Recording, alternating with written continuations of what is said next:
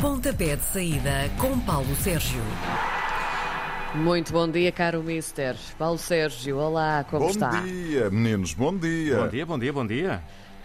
Ora, foi muito sofrido, sabemos bem, Foi nada. suado, aquilo Foi, teve emoção. Não teve. Foi, mas Portugal.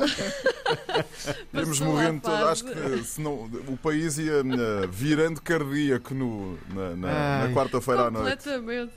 Completamente. Bom, o empate 2-2 com a França ditou então que a seleção eh, ficasse em terceiro lugar e que vai jogar então agora com a Bélgica nos oitavos de final.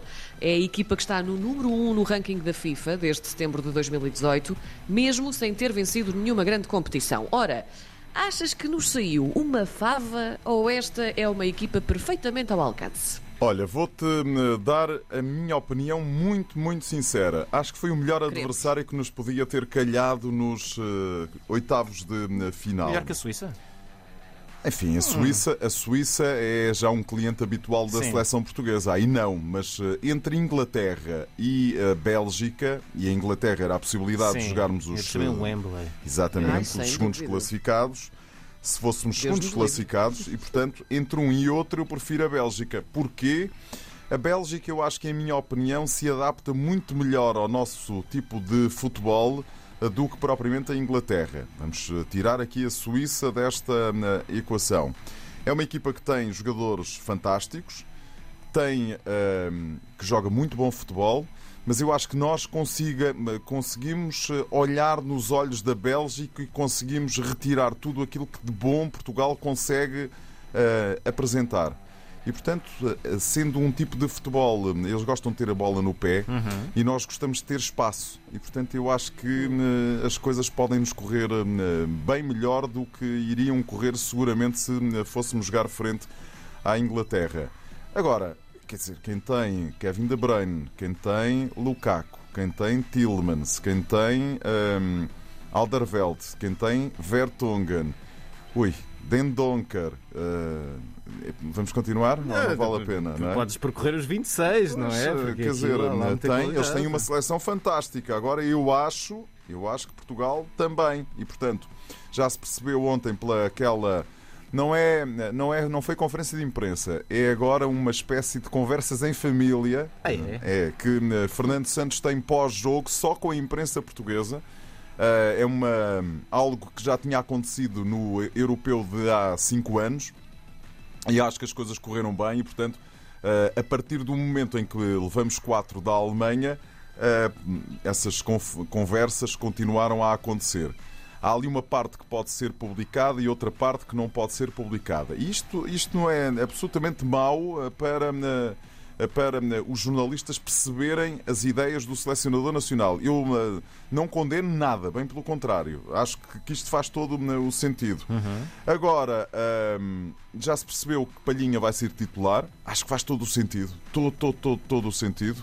Pena tenha si- tem sido eh, que- porque eh, o Danilo, enfim, depois de ter levado aquela marretada do guarda-redes francês, não está nas melhores condições. Ou, enfim, deve dar a cara ainda um bocadinho para o inchado. Mas eh, a seleção melhorou bastante a partir do momento em que o Renato Sanches entrou e acho que melhorou ainda mais com o Palhinha. Portanto, aquela dupla ali de na meio campo pode eh, fazer toda a diferença. E depois João Moutinho, João Moutinho é aquele, aquele relógio suíço. Não adianta nem atrás, é ali certinho, certinho, certinho, certinho. E acho que passa por aí aquele trio de eh, meio campo da seleção portuguesa. Depois o resto é... Reparem, hum, o bicho tem 5 golos marcados, é o melhor marcador do campeonato. Bateu os recordes todos que havia para bater nesta, nesta altura. Arrisca-se, já, já apanhou o Alidai. Vai ultrapassá-lo. Não sei se é neste campeonato da Europa, admito que sim. Mas se não for, é no próximo jogo da Seleção Nacional. eh, Quer dizer, Há um amigável com o Qatar, também mais à frente. Pronto, portanto, há de muitas aparecer ali mais qualquer coisa. Aquela crítica que se dizia, ah, ele só marca aos Qatares desta vida, é mentira. Ah, marcou dois à França, até ok, foram de penalti. E depois é preciso metê-los lá dentro, não é? Claro. De penalti, com a mão, com o rabo, seja de que for. E portanto, Foi. eu acho que hum, temos tudo para seguir hum, em frente, rumo aos quartos de final. Assim a seleção consiga estar focada, concentrada naquilo que é de facto este, hum, este petisco que se chama Bélgica e que é um petisco muito complicado para eh, virar. Como diz o, Nuno Matos, há aqui um abacaxi gigantesco para, eh, para conseguir descascar. Eh, nós, o, o jogo em, em Budapeste foi, foi bastante duro porque estava muito calor, houve vários jogadores a Esse é, esse é cansados. outro problema, é que os, os exemplo- belgas têm 48 horas de recuperação a mais do que nós. Pois, pois.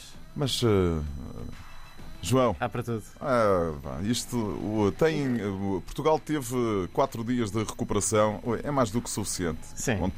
Ahm, também se notou uma, uma mudança de atitude eh, do jogo da Alemanha para o jogo da França. No jogo da Alemanha dava a ideia que- que- que a seleção estava um pouco passiva. Vai ser preciso ainda mais algum ajuste de atitude agora para este jogo da Bélgica? Tá bom, sim. Tá bom, Eh, sim. Eu, eu não acho que tenha havido um ajuste de atitude. Ponto 1. Um, acho que a Alemanha fez um uma exibição fantástica. Na primeira hora, demoliram Uhum. A a, Alemanha a ser a. Alemanha. Sim, sim. Mas depois, repara, só jogaram bem. com- Só jogaram bem contra Portugal, porque na França, até, no jogo com a França, até tinham jogado bem, mas sofreram aquele golo e aquele golo na, de- na própria baliza do Mats Hummels acabou por eh, abanar ali a estrutura.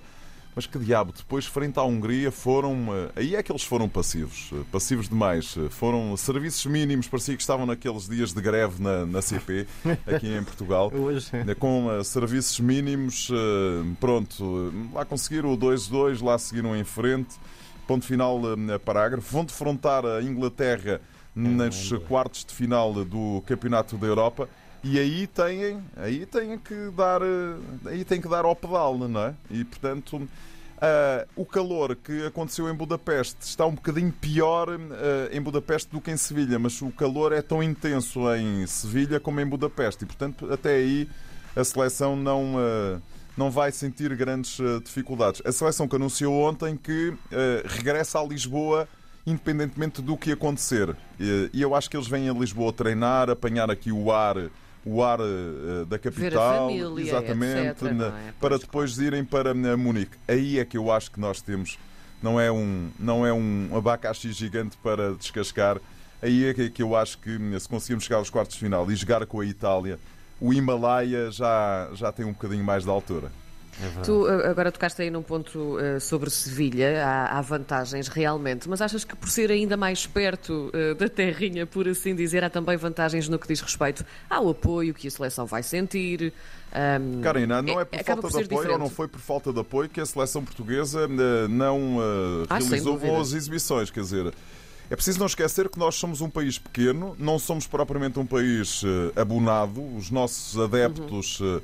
eh, e os nossos adeptos marcaram um presente, quer em Budapeste, frente à, à Hungria, no primeiro jogo, quer em Munique, frente à Alemanha, quer depois em a Budapeste, outra vez, frente à França. E, portanto, temos tido sempre 5, 6 mil pessoas nas bancadas. Para um Sim. país da nossa dimensão, acho que é absolutamente notável. Os nossos imigrantes, eh, para quem nós trabalhamos aqui na RDP Internacional, sobretudo para eles, têm marcado presença. Eles nunca abandonam a seleção. é uma coisa paixão absolutamente. mesmo. É Sim. mesmo. É uma, uma paixão de coração absolutamente incrível.